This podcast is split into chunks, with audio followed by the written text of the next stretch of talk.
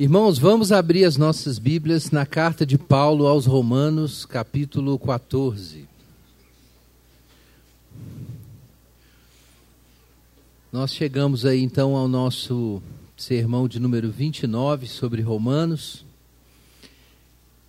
E estamos na última sessão dessa carta. Então, alguns irmãos têm acompanhado essa jornada já tem um tempinho, né? Que a gente está refletindo sobre Romanos com alguns intervalos.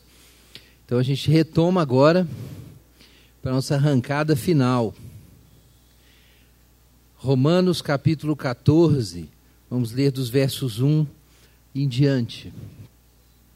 Irmãos, a carta aos Romanos apresenta o Evangelho de Paulo como nós já sabemos, temos gastado tempo aí com a compreensão desse, dessa síntese da mensagem do apóstolo. O tema desse evangelho é a glória de Deus por meio da graça de Deus. A grande questão levantada no capítulo 1, que é a questão do pecado, é interpretada por Paulo como um problema de ingratidão, de idolatria, que os homens praticam por causa do orgulho, da jactância então Deus revela sua justiça. Na sua justiça, ele condena os homens, mas também revela a sua salvação. Então os homens são ao mesmo tempo humilhados e salvos. Humilhados porque seus recursos para alcançar a presença de Deus, a realidade né, da insuficiência desses recursos é revelada, e por outro lado, a superabundância da graça de Deus é manifesta também. Então Deus é glorificado por si mesmo, quando Ele derrama sua graça sobre os homens e faz com que os homens é, o adorem. Isso é o que Jesus orava no Pai Nosso, na oração do Senhor, é que o próprio Deus santifica o seu nome, quando a sua vontade é estabelecida. Então, irmãos, esse é o Evangelho de Paulo. Nós vimos que ele expõe isso do capítulo 1 até o capítulo 11. Ele fala sobre a manifestação da justiça de Deus, do 1 ao final do 4. Do 5 ao 8, o poder salvador de Deus por meio do Evangelho e o dom do Espírito Santo. Do 9 ao 11, o lugar do judeu e do gentio no plano de Deus. E isso está sintetizado ali na introdução.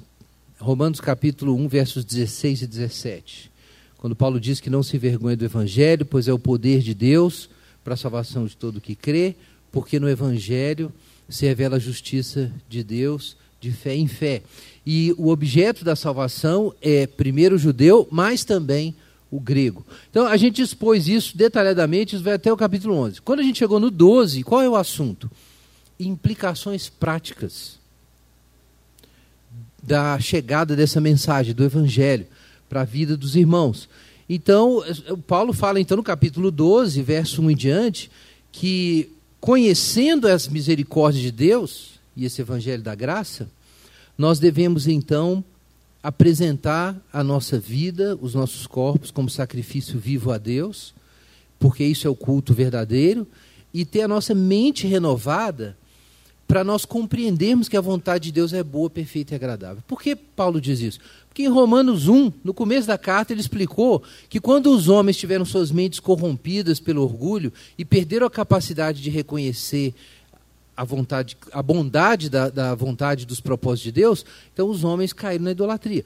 Então agora Paulo diz: é importante que sua mente seja renovada, para que você reconheça o que é o bem de fato.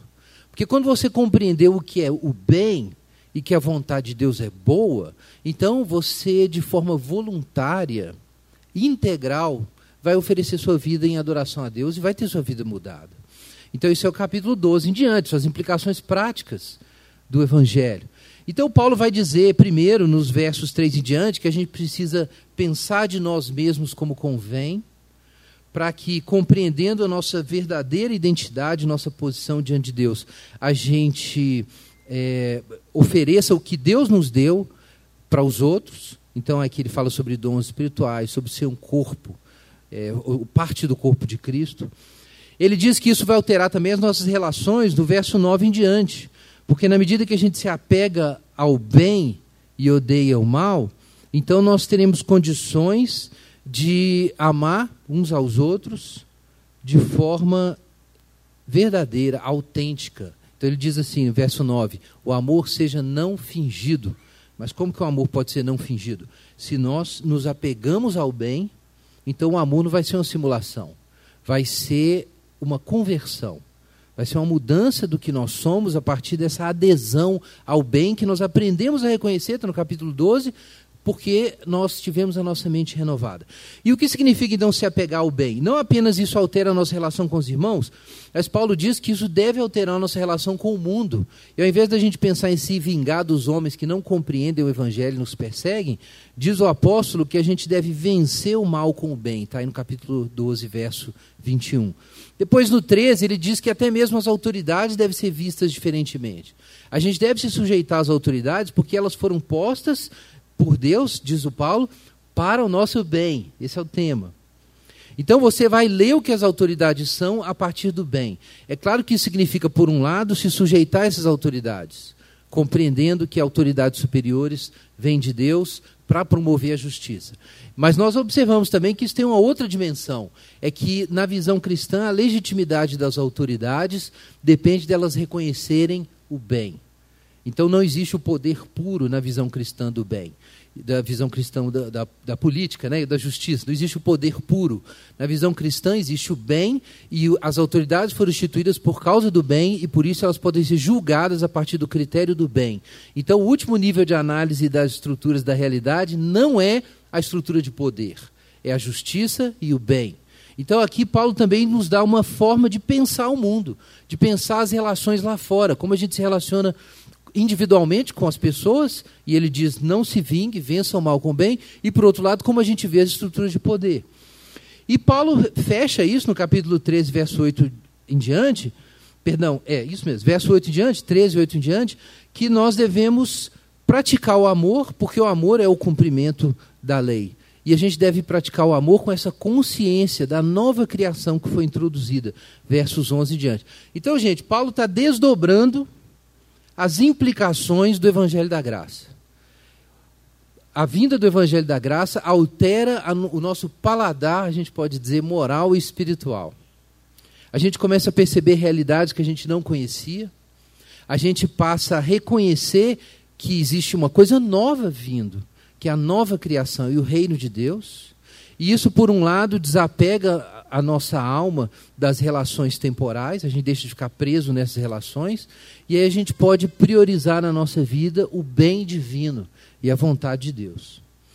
Então, o capítulo 12 e 13 é muito importante. Aqui a gente tem bases para uma vida moral cristã. Mas no capítulo 14 em diante, Paulo é bem mais específico. Ele está fazendo aplicações práticas aqui. Mas no 14 e 15, essas aplicações são bem mais refinadas. Paulo vai aplicar toda essa mensagem a um problema da igreja de Roma. O que é muito interessante, porque é o que tudo indica, Paulo não tinha visitado essa igreja. Então, se você pegar, por exemplo, a carta aos Coríntios, está aí logo depois, nós temos uma infinidade de detalhes sobre o que estava acontecendo na igreja de Corinto. E Paulo trata de vários problemas lá todo tipo de problema. Questões de disciplina, questões de vida sexual, é, estrutura, práticas litúrgicas da igreja, é, questão de, a gente até um ponto aqui, né? Questão de comidas sacrificadas aos ídolos, doutrinas falsas, capítulo 15, dons espirituais, é muito, são muitos assuntos. Romanos não. Romanos, irmãos, tem cara de tratado, tem cara de livro de teologia ele é bem mais sistemático, mais abstrato, a gente pode dizer, porque Paulo descreve as grandes verdades do Evangelho de forma mais ampla e não aplicando a questões particulares. Mas quando chega no final, Paulo dá um exemplo para os irmãos de Roma do que significa viver na sua vida prática os desdobramentos do Evangelho da Graça. E ele vai aplicar a uma questão particular, que são os fortes e os fracos. Então, esse é um tema que a gente vai tratar nas, nos próximos domingos. O forte e o fraco. Existe isso, afinal de contas, na comunidade. Isso é um ponto importante. E Paulo dá uma resposta aqui bastante. Eu, eu, eu diria o seguinte: que sem esse trecho de Romanos, ia ficar faltando algo essencial para a gente lidar com a vida diária das igrejas. Porque Paulo fala sobre as verdades do Evangelho e sobre aquilo ao redor do qual nós precisamos concordar. Mas no finalzinho, ele trata de quando a gente diverge. E isso é essencial. Ia ficar faltando alguma coisa se a gente não tivesse uma pista do apóstolo sobre como lidar com divergência de opinião. Não há todas as respostas aqui, mas há pelo menos algumas respostas muito importantes, muito atuais. Vamos fazer o seguinte: a gente vai ler o capítulo 14, versículo 1 até o final, até o verso 23. E vamos ler também o capítulo 15, versículo 7. Para que isso? A gente só vai expor até o verso 12, mas a gente vai ler um pouco mais para os irmãos terem uma visão de conjunto.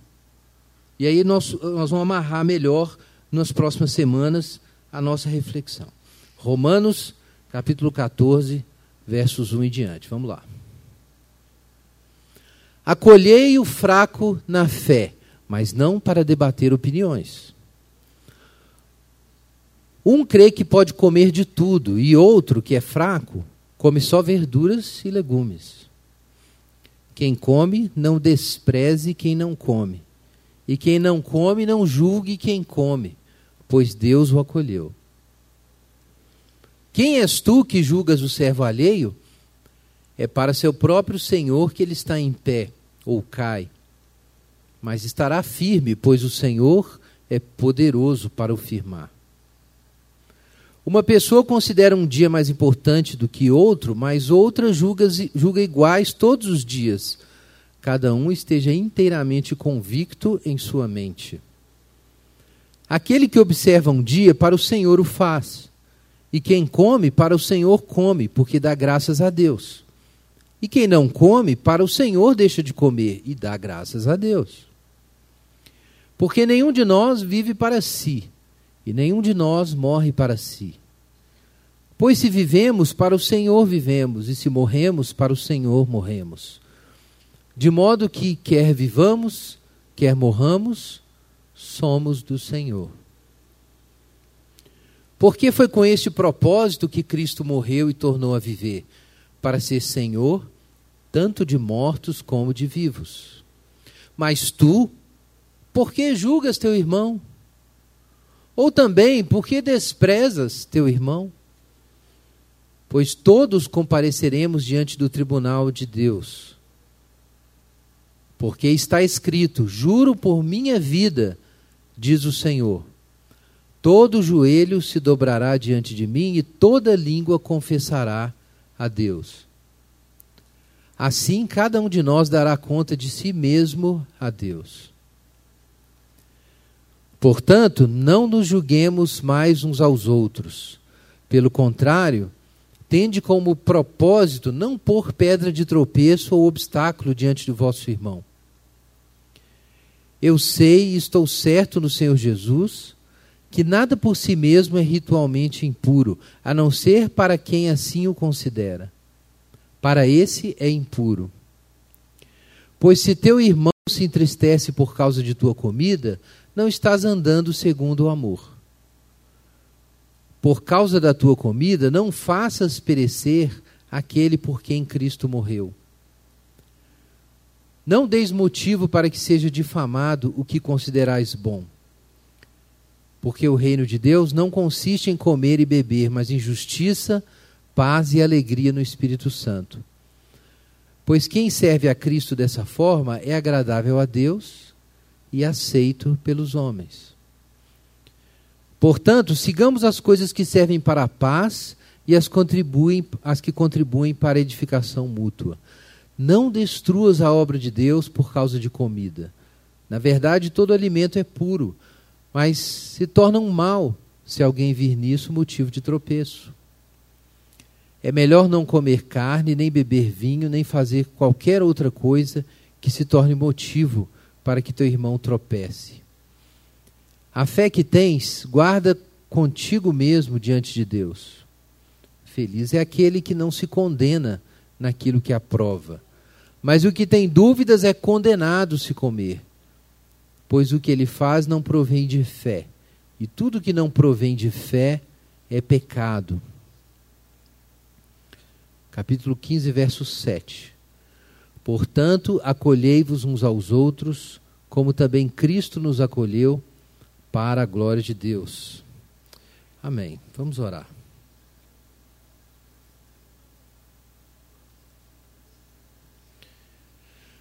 Pai Santo, em nome de Jesus, pedimos a bênção, a iluminação do Teu Santo Espírito. Nos dá entendimento e coração pronto para te obedecer. Em nome de Jesus. Amém.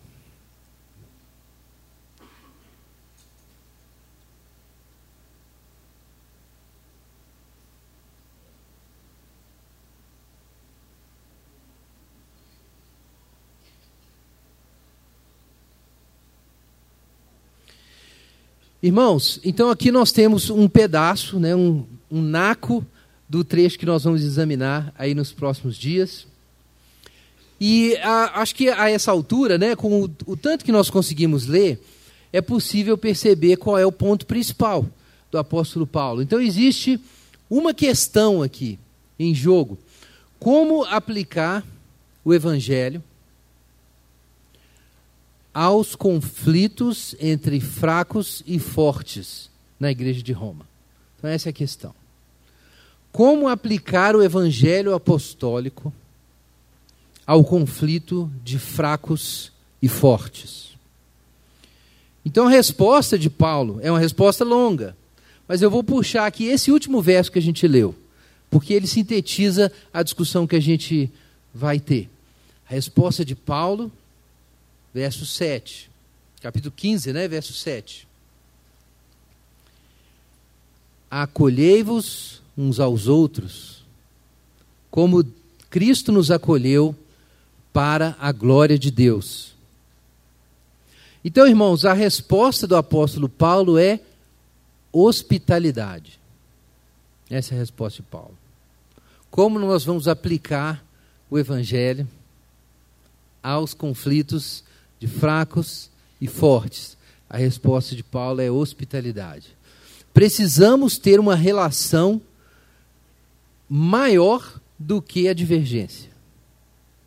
A relação deve ser o contexto para lidar com a divergência. E para, até a gente pode dizer, contornar a divergência. Às vezes a gente pode resolver uma divergência. Mas parece que Paulo está falando aqui sobre situações em que não é possível resolver simplesmente a divergência. Então, nesses casos, diz Paulo, a gente vai contornar por meio do acolhimento mútuo. Isso é essencial, irmãos. A gente tem esse quadro enquanto a gente faz a leitura dos detalhes do texto. É que Paulo interpreta a ação de Deus em nosso favor como um gesto de acolhimento divino.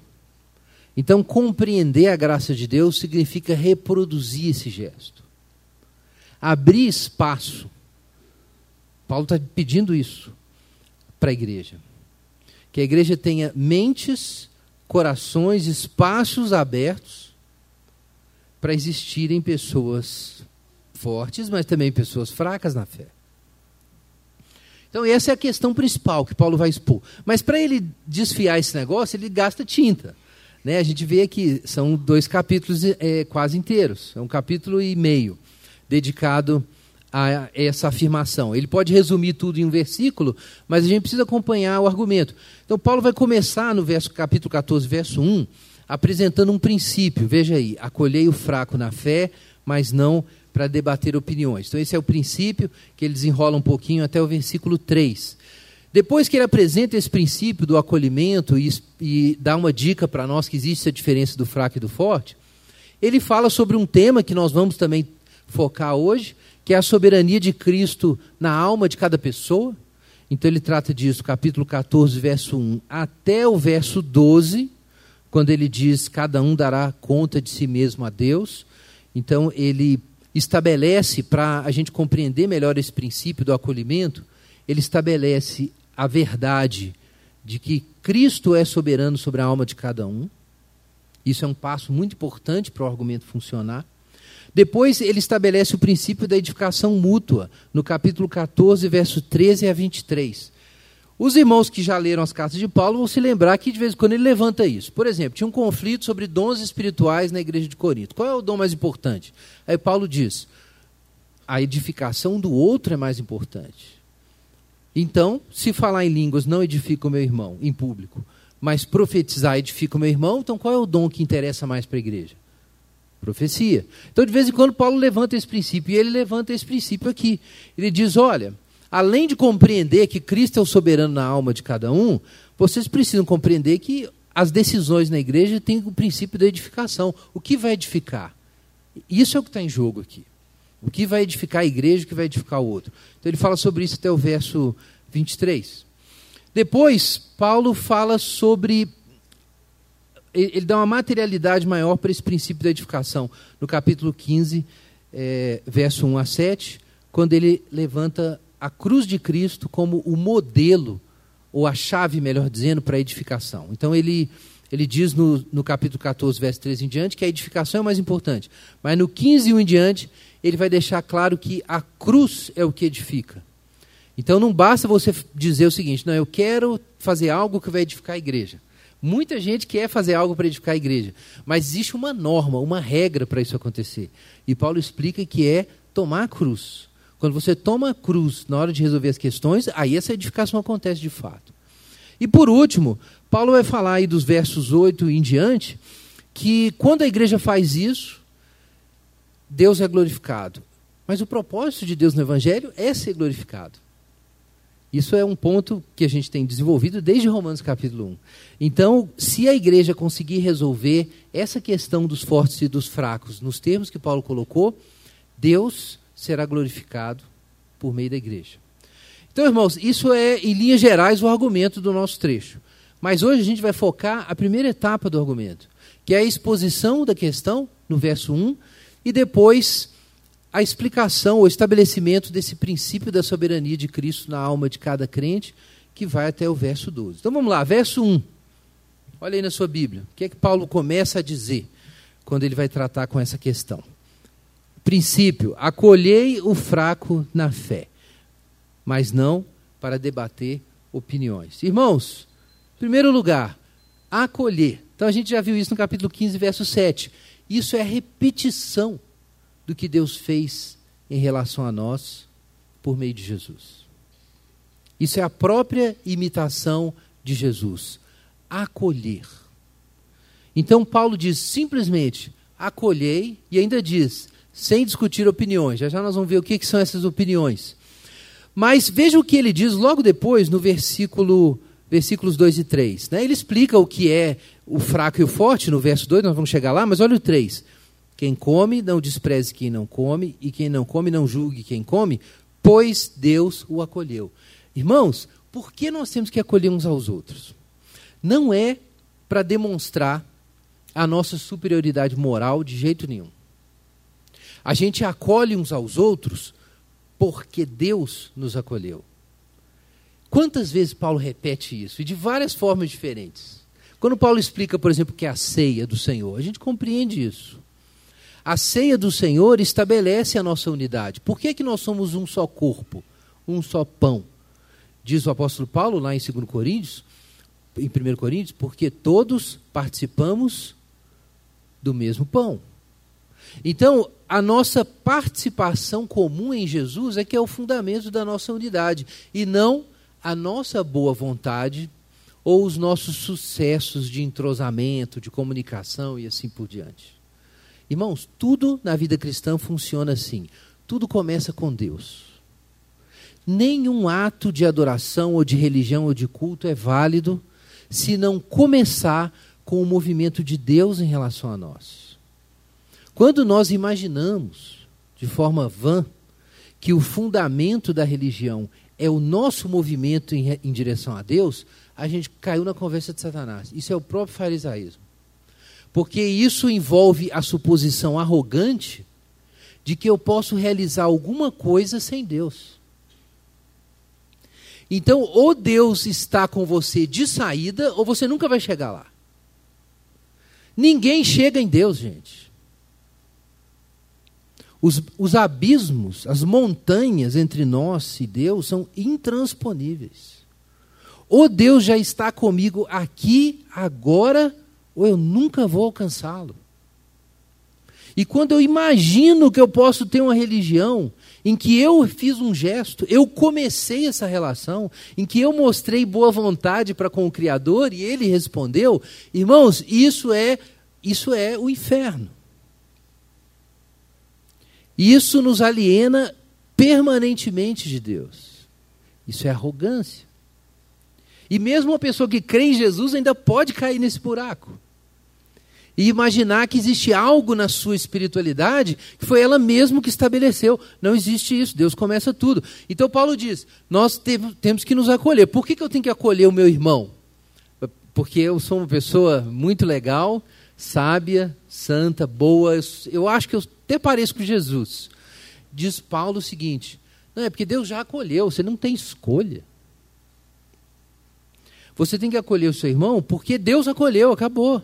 Ah, mas não tem mais. Deus recebeu o seu irmão.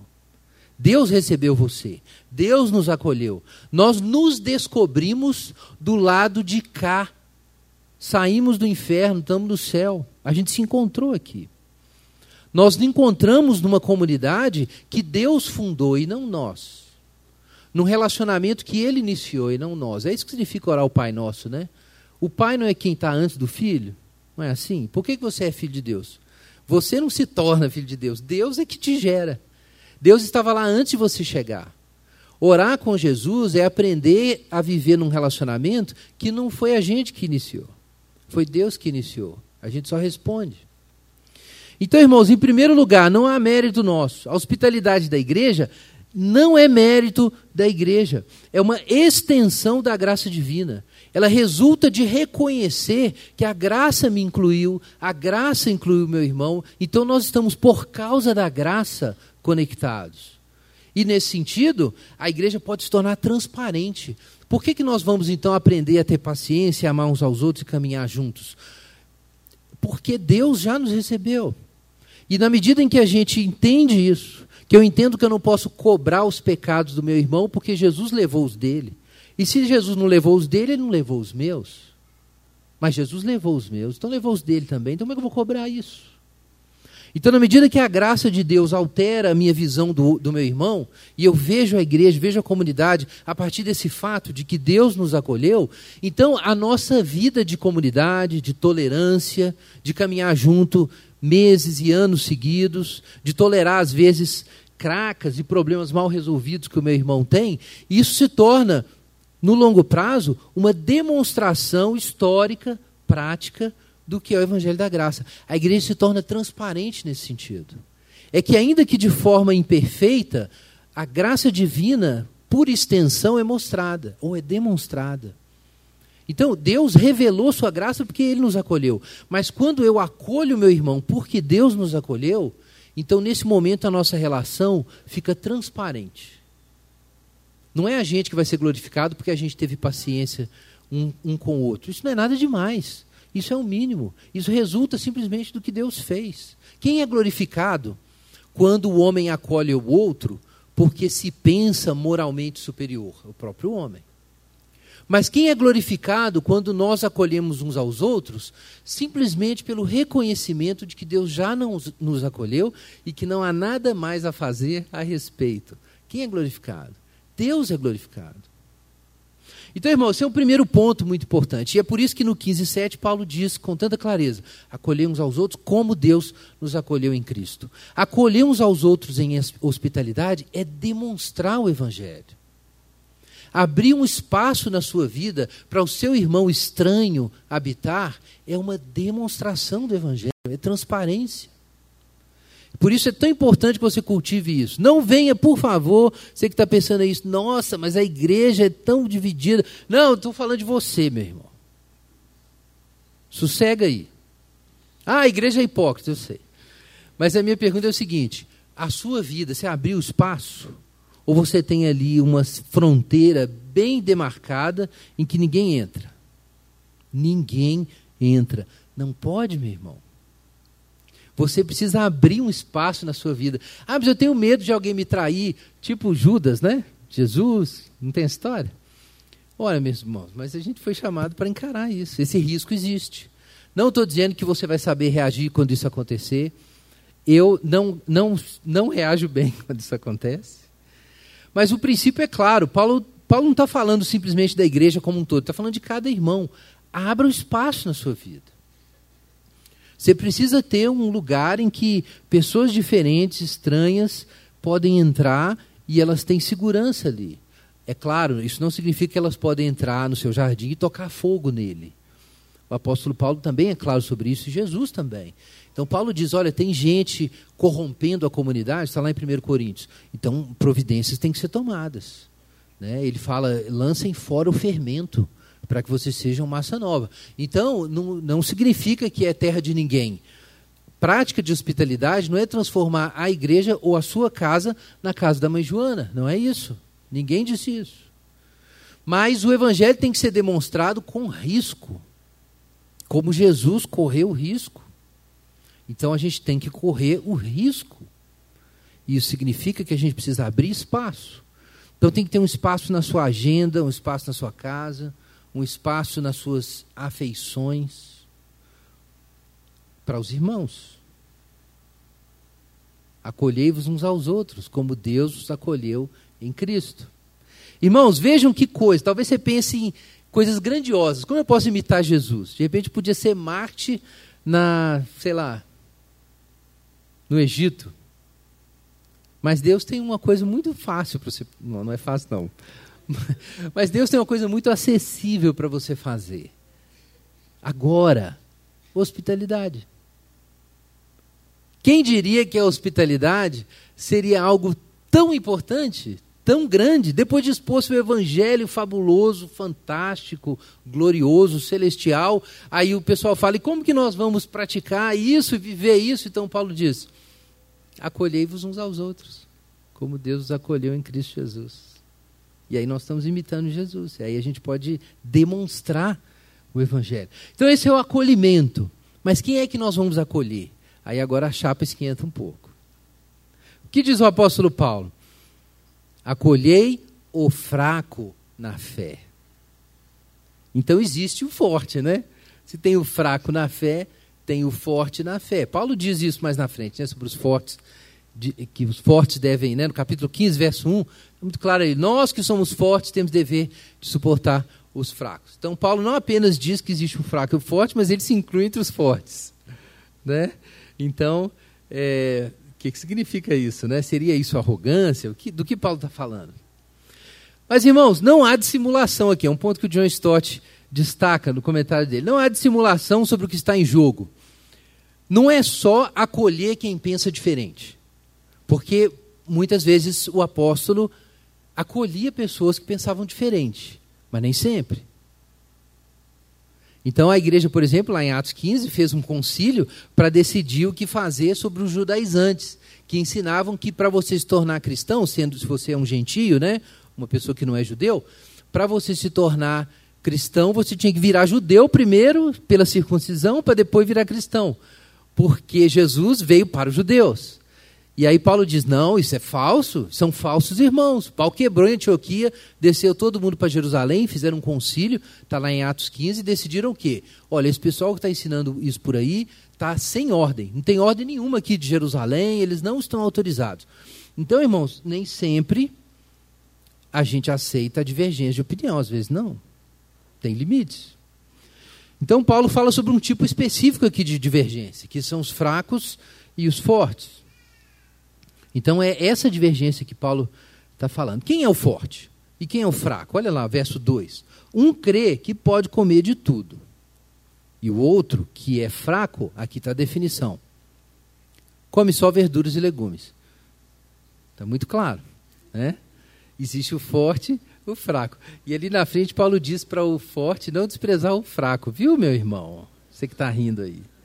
Você que está rindo dos veganos. Então o que o Paulo diz? Existe o fraco e o forte.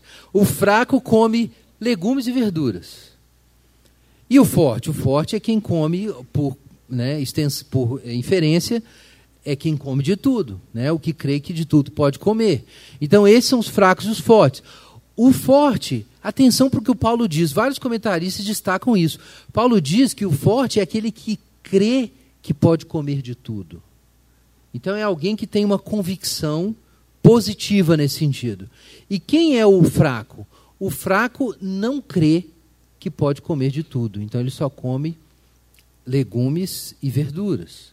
Então, o fraco aqui não é uma pessoa apenas que tem uma fé diferente. É por isso que tem a diferença do fraco e do forte aqui. O fraco é alguém cuja fé tem um escopo pequeno. Ela inclui legumes e verduras, mas não inclui o bacon. Então, ela tem um escopo menor. Esse Paulo está dizendo. E o forte? O forte é o que crê que pode comer de tudo. Gente, isso é, isso é muito esclarecedor. É uma bênção que está aqui. Não só por causa do bacon, obviamente. Apesar que o regime lá em casa está duro. A abstenção da carne pelo fraco, eu cito aqui Tom Schreiner. A abstenção da carne pelo fraco é tolerável para Paulo, mas não era uma manifestação de fé ou confiança. Paulo não diz que aquele que não come carne come, porque isso seja uma manifestação particular ou especial de fé. Não é isso. A, a manifestação da fé está na pessoa que crê que pode comer de tudo. Por isso que é o forte. O fato de alguém não conseguir comer de tudo, porque tem alguns escrúpulos, algumas limitações de, de consciência, para Paulo não é um ganho, não é uma, uma manifestação de fé. Por isso, então, existe uma assimetria. Tem o forte e tem o fraco. Irmão, do que, que Paulo está falando? Quem era esse pessoal vegano aí, né? Provavelmente não era vegano, né? Não, com certeza não era. É, o que tem, tem mais de uma hipótese, mas o que é mais provável aqui é que Paulo está falando de judeus e gentios. Ora, os judeus podiam comer carne, não havia nenhuma limitação em relação a isso. Mas tinha um jeito correto de preparar a carne. Né? Se não fosse a comida não fosse kosher, né? não fosse preparada de forma correta, o judeu não podia tocar, não podia comer. E o que provavelmente aconteceu quando Cláudio expulsou os judeus de Roma, e isso é relatado ali no livro de Atos, aconteceu essa expulsão, um recurso que se usava para perseguir judeus era de fechar as carnes, as, as, os estabelecimentos que produziam alimento kosher. Eles fechavam o estabelecimento. Aí não tinha o que o judeu fazer ali, porque não podia comer carne. O hábito greco-romano, gente, de comer carne é o seguinte: a carne deles era levemente passada, sabe? Um pouquinho podre. E era uma iguaria isso no mundo romano. Então eles deixavam a carne passar um pouquinho, tratavam de alguma forma, mas ela tinha um cheirinho, inclusive. E isso já era, já era complicado comer carne de qualquer jeito. Então, comer a carne do jeito que os romanos gostavam, o judeu não comia aquilo ali. Então, se você não tinha os estabelecimentos, não era possível. Então, provavelmente, esses estabelecimentos foram fechados. E quando os judeus voltam para Roma, existe uma igreja gentílica grande, um monte de, de não-judeu que se converteu nesse meio tempo. E eles voltam, né? Priscila e Áquila, inclusive, tinham sido fugidos de Roma nessas condições e encontraram com Paulo lá em Corinto é, quando Paulo está lá trabalhando em, em, Corinto. Então, quando esse pessoal volta para Roma, é, provavelmente não tinha carne disponível para eles comerem. Então, eles iam comer o quê? Vegetais. E os gentios comiam de tudo. E a gente tem pistas disso porque no capítulo 15 Paulo fala do judeu e do gentio. Ele retoma esse assunto. Ora, a gente sabe que esse assunto era crucial para Paulo. Ele começa dizendo isso. Não me envergonho do Evangelho, está no capítulo 1, verso 17. Porque é o poder de Deus para a salvação de todo aquele que crê, primeiro do judeu, mas também do grego. E em toda a carta, Paulo está discutindo judeu e grego, judeu e grego. Quando chega ali no 9 a 11, a grande questão é o destino final dos judeus e, e se a inclusão de gentios pôs os judeus para fora, e se o gentio pode ser excluído de novo, se ele for arrogante, ele pode ser excluído. Então, judeu e gentio está o tempo inteiro na carta.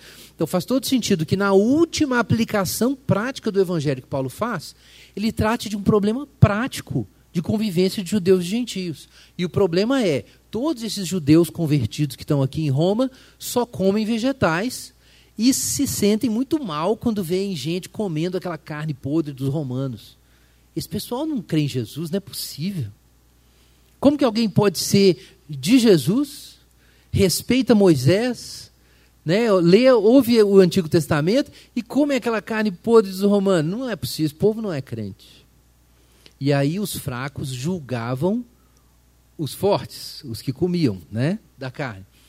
E por outro lado, os gentios, que não tinham problemas com isso, não, nunca foram educados para ter esses escrúpulos, nunca se sentiram mal de pegar um pedacinho de boi ali podrinho, né, com a salada e comer, nunca tiveram problema nenhum com isso. Então eles olham para os judeus e falam: gente, esse pessoal é, é uma infância moral, né? Eles têm uns escrúpulos estranhos, acham que esse negócio é pecado, não tem nada de pecado aqui. Imagina isso ali na igreja, tenso, né? Então, os, os, irmãos fortes desprezando os fracos, contando piada do pessoal que não come bacon. E, do outro lado, os irmãos que não podiam comer essas coisas, achando que os que comiam eram os pecadores. Então, havia uma tensão. Agora, vejam, irmãos, Paulo tem um lado, né?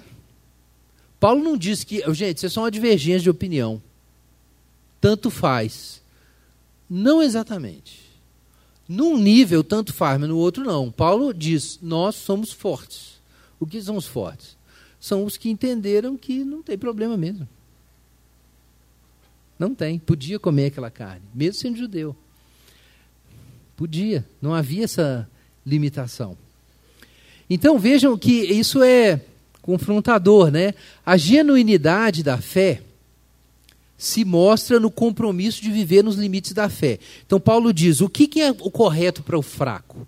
Olha, o correto para o fraco, o que se sente mal de comer aquela carne, é não comer.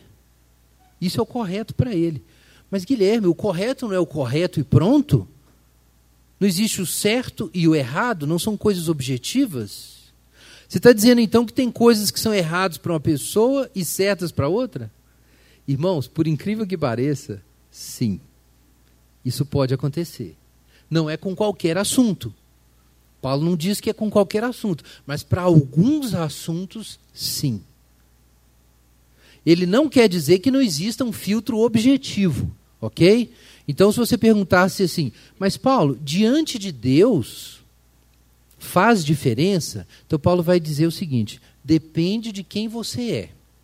Se você é um forte e compreendeu que a comida não nos recomenda diante de Deus, isso é a realidade. Você está mais próximo da realidade do que o fraco. Mas, dadas as condições de consciência, de compreensão do fraco, para ele isso se torna pecado. Então, Paulo também não está dizendo que o que é certo para um é errado e erra pode ser errado para o outro, num relativismo absoluto. Não é isso. Existe sim um padrão diante de Deus. Mas o certo e errado não é definido apenas pelo padrão divino.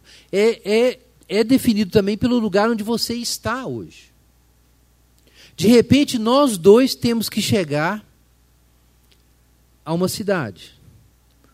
Mas uma pessoa está de um lado do rio e outra pessoa está do outro lado do rio. Então, um não precisa atravessar o rio para chegar na cidade, mas o outro precisa atravessar o rio para chegar na cidade.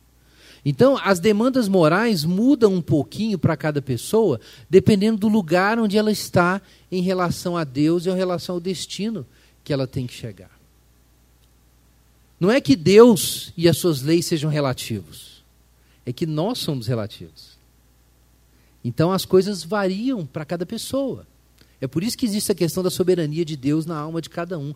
Mesmo quando uma pessoa pisa na bola, a pisada na bola do sujeito X não tem o mesmo significado da pisada na bola do sujeito Y, porque Deus conhece o coração de cada um e sabe os limites, as dificuldades, o grau de compreensão em que cada pessoa estava, e ele vai julgar cada um de forma justa. Veja aí no capítulo 14, a gente leu há pouco, os versos 22 e 23. Olha o que diz Paulo.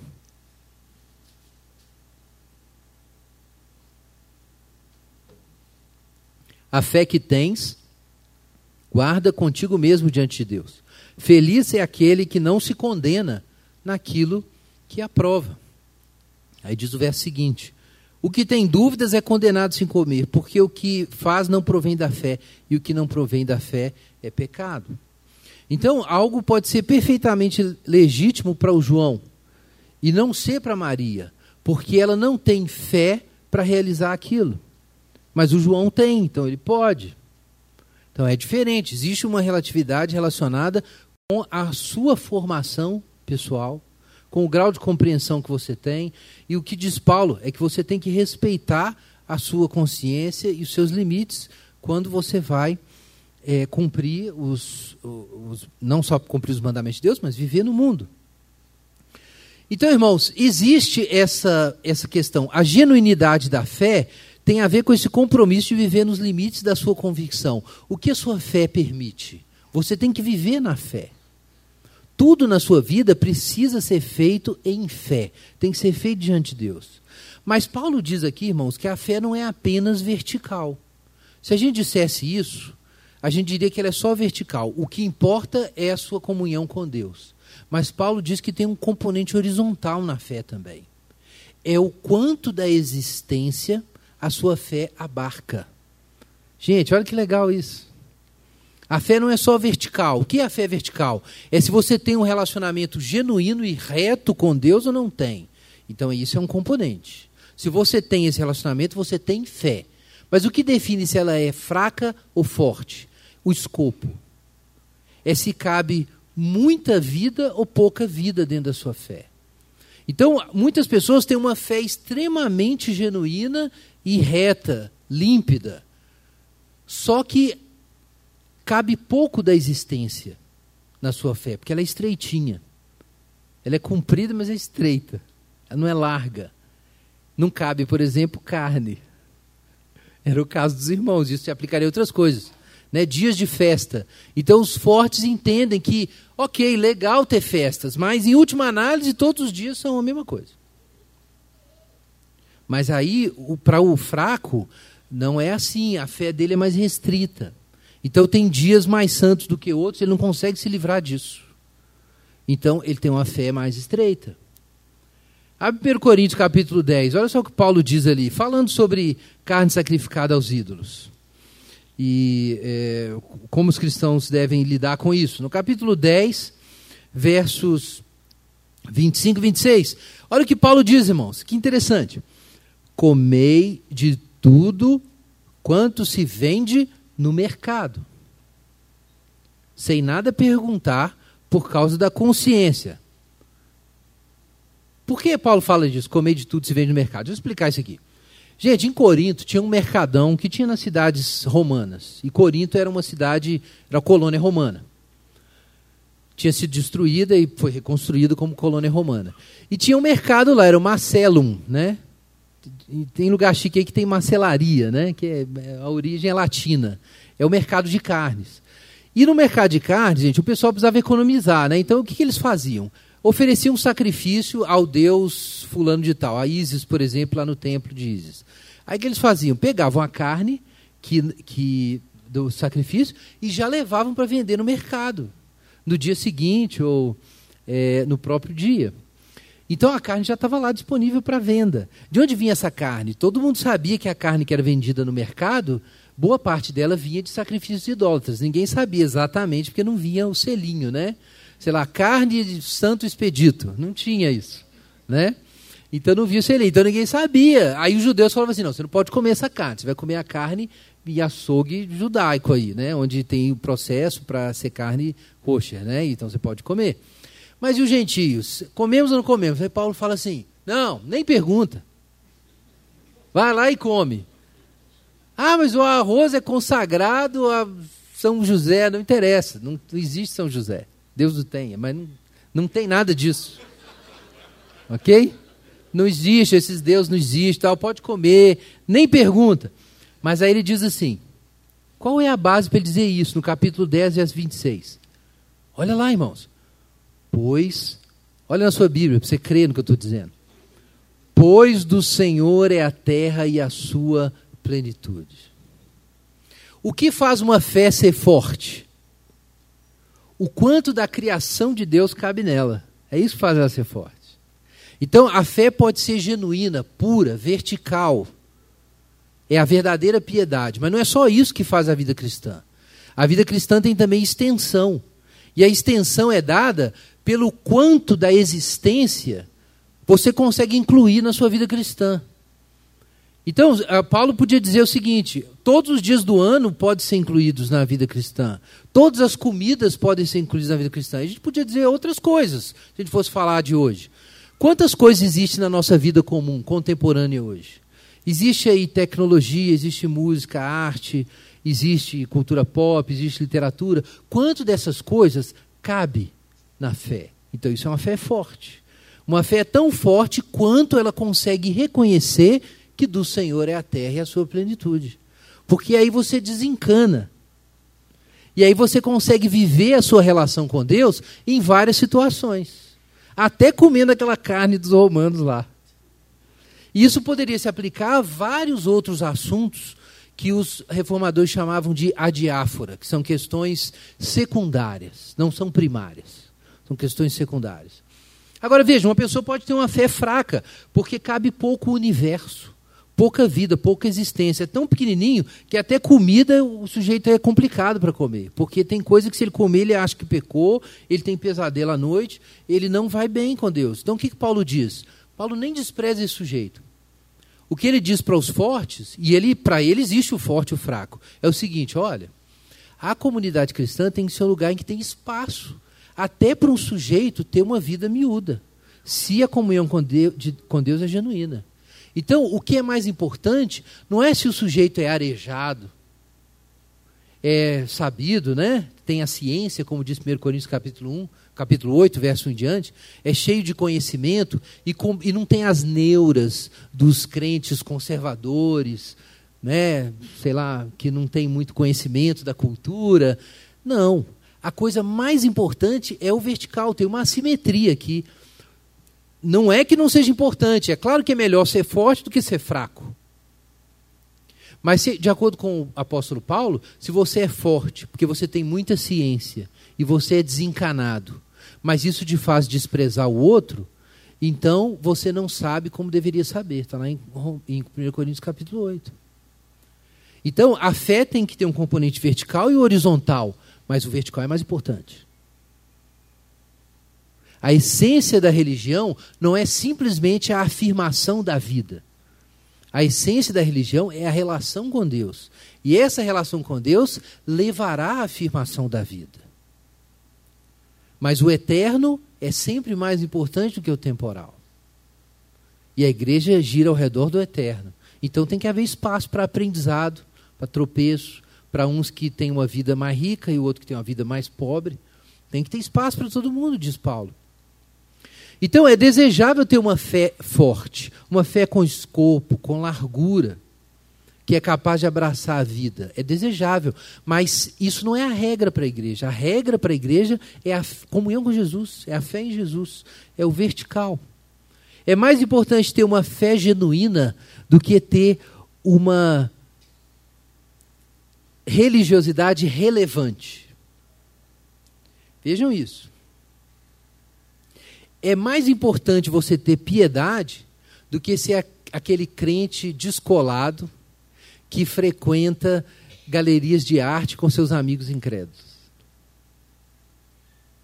É claro que é legal você saber um pouco de arte, você conhecer filosofia, você ser capaz de é, tomar um vinho sem culpa. É, é legal, né? Você descolar, você poder frequentar lugares assim. Nossa, você é crente, mas está aqui. Bom, depende do lugar, né, irmãos? Mas, ok, é legal ser descolado, mas atenção, não é isso que faz o cristianismo. Não é. é o que faz o cristianismo é o vertical. É melhor você ser piedoso e limitado do que você ser descolado e ficar com a alma gelada. Não resolve nada. Mas Paulo não está dizendo aqui que é uma coisa ou outra. Paulo diz: não, você pode ter a fé sólida, mas também com escopo largo. Nós podemos ser fortes. Fortes e também piedosos. Por que não? Vamos cultivar as duas coisas. Mas na igreja tem que ter espaço para lidar com isso. O que, que Paulo não permitiria? E ele briga com os coríntios lá em 1 Coríntios capítulo 8, verso, verso 1 em diante. É o pessoal que é descolado e que acha que por causa disso é melhor do que o irmãozinho que nem tira a roupa para tomar banho, para não pecar. Tudo bem, isso é triste. Eu admito. Mas diz o apóstolo Paulo que a piedade é, é, crucial, a igreja vive disso. Porque um irmão fraco pode ser iluminado se ele tem fé. Ele pode caminhar com Deus e a vida dele ser enriquecida. Mas um sujeito que confundiu o verdadeiro com o cristianismo com ser descolado e palatável para o mundo, já foi para o saco. É pior. Então existe uma assimetria aqui, irmãos. Então Paulo está dizendo: olha, na igreja a gente tem uma regra que a fé é o mais importante, a piedade é o mais importante. Mas e quanto a esses outros assuntos? Pode ou não pode ouvir música do mundo? Então aqui eu vou fazer como Paulo diz, irmãos, eu vou dizer para vocês: pode e deve. Pode. Segura aí. Pode, música do mundo, né? O pessoal fala assim, é até engraçado. Tem outra música que não é do mundo, né?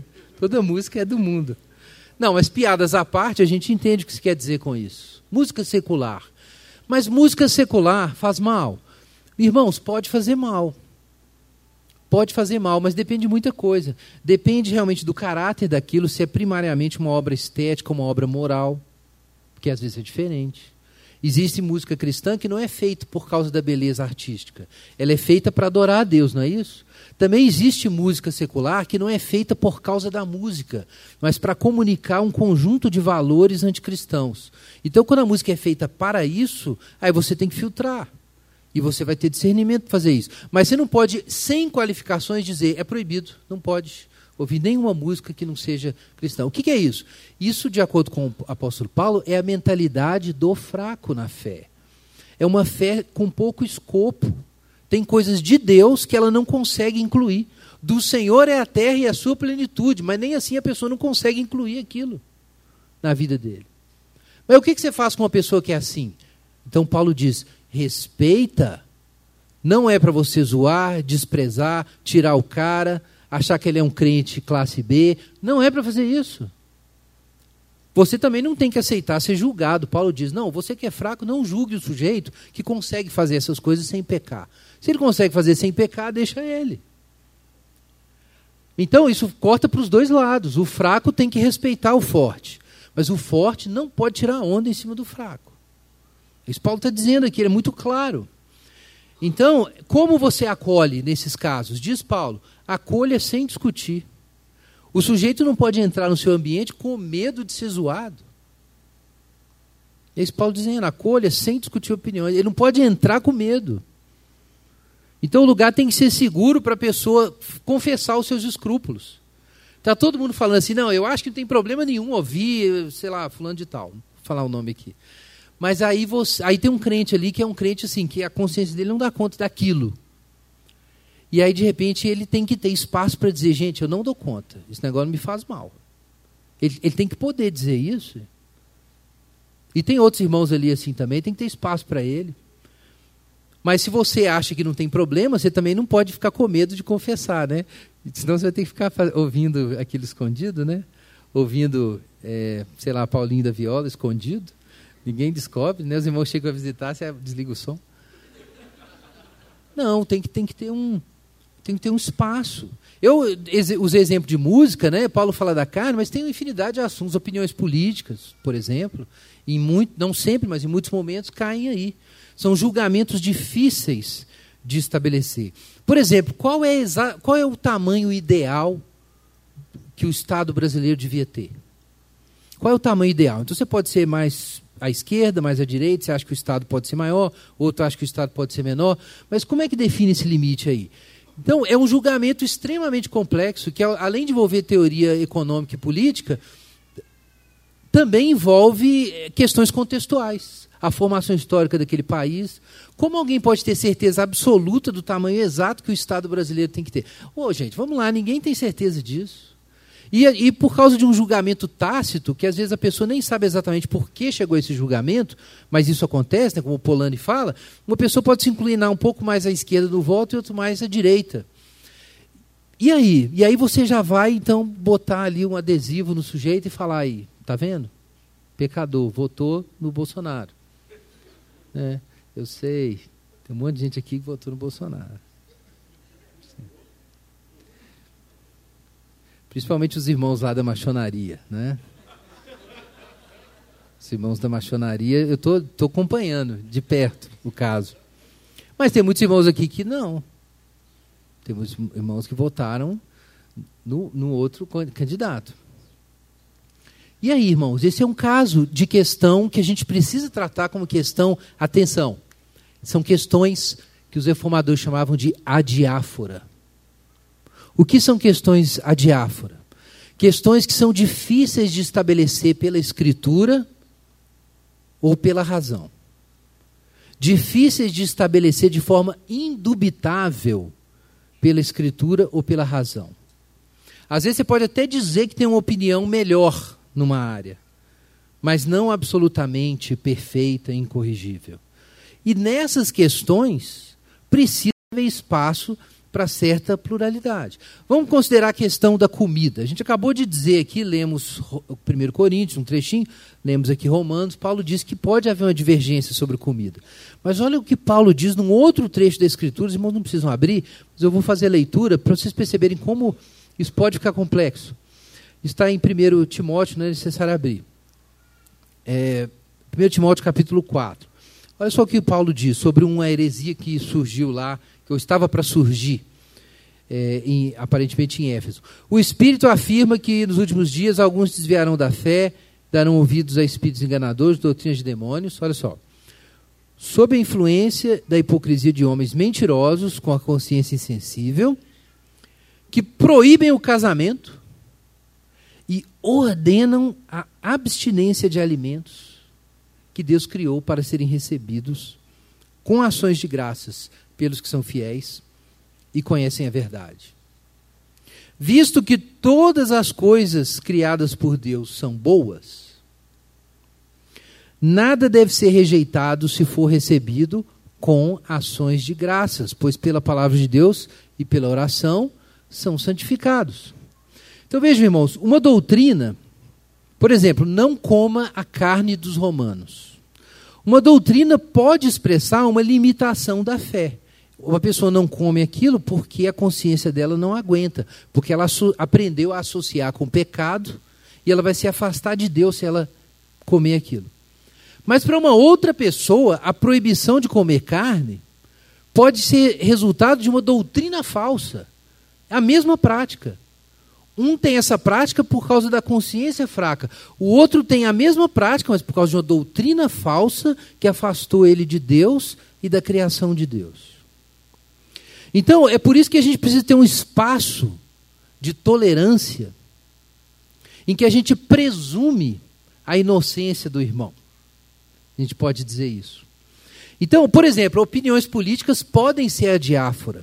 De repente, alguém vota mais à esquerda porque isso favorece uma, na opinião dele, não necessariamente, um Estado mais democrático. Ele pensa nisso. Então você não pode imaginar imediatamente que o sujeito que tem essa sensação e prefere votar assim, que ele é um idólatra do Estado, que ele é incapaz de ver os erros que a esquerda cometeu. Ou de repente o irmão prefere votar à direita porque ele teme, acima de tudo, a idolatria é, do Estado. O falso Deus chamado Leviatã. Então, por isso, ele prefere votar à direita. E aí você já imagina que o sujeito é um idólatra que ficaria a favor de Faraó do Egito e justificaria qualquer escravidão. E não é nada disso. Mas pode ser. A gente viu ali 1 Timóteo, pode ser. Então, questões adiáforas são questões em que há espaço para divergência, mas isso não significa que, às vezes, essa divergência pode revelar um problema espiritual. Pode acontecer. Então, como que a gente vai julgar isso? Um caso de cada vez. Não tem fórmulas, irmãos. Nós não temos fórmula, nós vamos ter que julgar caso a caso. Se existe idolatria envolvida ou não. Ou se é só uma questão de escrúpulos ou do alcance da fé de cada um. Não estamos autorizados a presumir que toda divergência de opinião resulta de pecado ou heresia consumada. Não estamos autorizados. Mas também não estamos autorizados a pensar que qualquer um pode pensar qualquer coisa. Porque existe uma regra da fé. Então, tem coisas que, enquanto não afetam a regra da fé, não tem problema divergir, mas começar a afetar a regra da fé, aí tem problema. E essa é a questão que a gente pode aprender. Agora, por que a gente deve ser tão cuidadoso com isso? Então, é o resto do texto. Na verdade, é muito simples o, o resto do argumento do nosso trecho. É porque Jesus é o Senhor sobre a alma daquela pessoa. E ninguém pode ter domínio sobre a fé do outro. Por que é tão importante isso? Estabelecer esse, esse espaço em que as pessoas podem podem ser frágeis, que pode haver divergência, níveis diferentes de compreensão do evangelho, em que alguém pode ser, ter a permissão de lidar lentamente, sem ansiedades, com suas dúvidas diante de Deus. Por que é necessário criar esse espaço? Porque Jesus é o Senhor do seu irmão e não você. É muito simples. Olha aí na sua Bíblia os versos 4 em diante. Quem és tu que julga o servo alheio? É para o seu próprio Senhor que ele está de pé ou cai, mas estará firme, pois o Senhor é poderoso para o suster. Uma pessoa considera um dia mais importante e outro julga iguais todos os dias, né? Cada um tem a sua opinião. Mas aquele que observa um dia, faz por quê? Porque ele quer servir ao Senhor. E quem come, come para o Senhor e dá graças a Deus. E quem não come, para o Senhor deixa de comer e dá graça a Deus, porque nenhum de nós vive para nós mesmos. A gente vive para Jesus. Ele morreu e ressuscitou para isso, para nós sermos do Senhor. Está aí nos versos 8 e 9. Então, irmãos, em última instância, o que define se a fé do irmão fraco ou do irmão forte está no lugar certo? Não é a forma, é a motivação. Paulo diz aqui que aquele que observa um dia está fazendo para o Senhor. Então isso é válido. Mesmo que o forte olhe aquilo e fale, não, mas esse dia não é realmente um dia especial, um dia sagrado. É só mais um dia, nós convencionamos isso. Mas diz o apóstolo Paulo: se o sujeito está fazendo isso para o Senhor, a forma que a existência cristã dele toma é diferente da sua. Mas ela é válida diante de Deus, porque ele está servindo o Senhor, porque tem a motivação correta. Paulo diz isso em Coríntios 8 também. O mais importante não é o que você conhece sobre Deus, é se você é conhecido por Deus. Está lá em, em, em, Roma, em 1 Coríntios capítulo 8. Então, a, adora, a presença da adoração é o critério principal. A presença da motivação cristã é o critério principal. Então, o que, o que é permitido quando a gente tem divergência de opiniões e escrúpulos diferentes? O que é permitido é que no lugar onde você está, mesmo que seja diferente do, do irmão, você esteja realmente adorando a Deus e sendo grato a Deus no que você está fazendo. Então, isso é viver na fé. Se tiver uma coisa que você não consegue fazer com gratidão e servindo a Deus, isso é errado. É isso que torna a coisa errada em assuntos a diáfora. É se Jesus não pode ser vinculado com aquilo. Se você não consegue imaginar Jesus ali com você fazendo aquilo, aí você não pode fazer. Esse é o critério. Todas as coisas que a gente faz têm que ser feitas para a glória de Deus. Isso está lá em 1 Coríntios também. Seja comendo, seja bebendo, fazendo qualquer outra coisa, fazei para a glória de Deus. Esse é o critério. Então, irmãos, a prática da hospitalidade e o respeito à consciência do outro são demonstrações do Evangelho. Eles cumprem e efetivam a nossa confissão de que Jesus é o Senhor. Mas para isso funcionar na igreja, eu preciso entender que Jesus é o Senhor do meu irmão. A gente pode ser diferente porque Jesus trata cada um de modo diferente. Então, embora a gente tenha que ser igual nos padrões básicos da fé, a gente pode ser diferente em uma infinidade de assuntos. E cada um precisa respeitar o outro, porque cada um presta contas a Jesus. Olha o que diz o finalzinho do nosso trecho. Verso 10. Por que você julga seu irmão? Ou por que despreza seu irmão? Todos compareceremos diante do tribunal de Deus. pois está escrito: Juro pela minha vida, diz o Senhor, que todo joelho se dobrará a mim e toda língua confessará a Deus. Assim, cada um de, de nós dará contas de si mesmo a Deus. Então, irmãos, Deus é o Senhor do meu irmão. Deus já acolheu o meu irmão. O meu irmão tem uma relação dele com Deus que eu não posso entrar. Nem o pastor, nem ninguém mais. E é por isso que nós somos uma igreja. Vamos orar. Enquanto os irmãos distribuem os elementos, coloque isso diante do Senhor. Talvez você esteja preocupado aí se você está na lista dos fortes ou dos fracos, mas isso não é o mais importante. A questão é se o seu coração é grande o suficiente para caber seu irmão diferente. Ora sobre isso agora, enquanto a gente se prepara para a ceia do Senhor.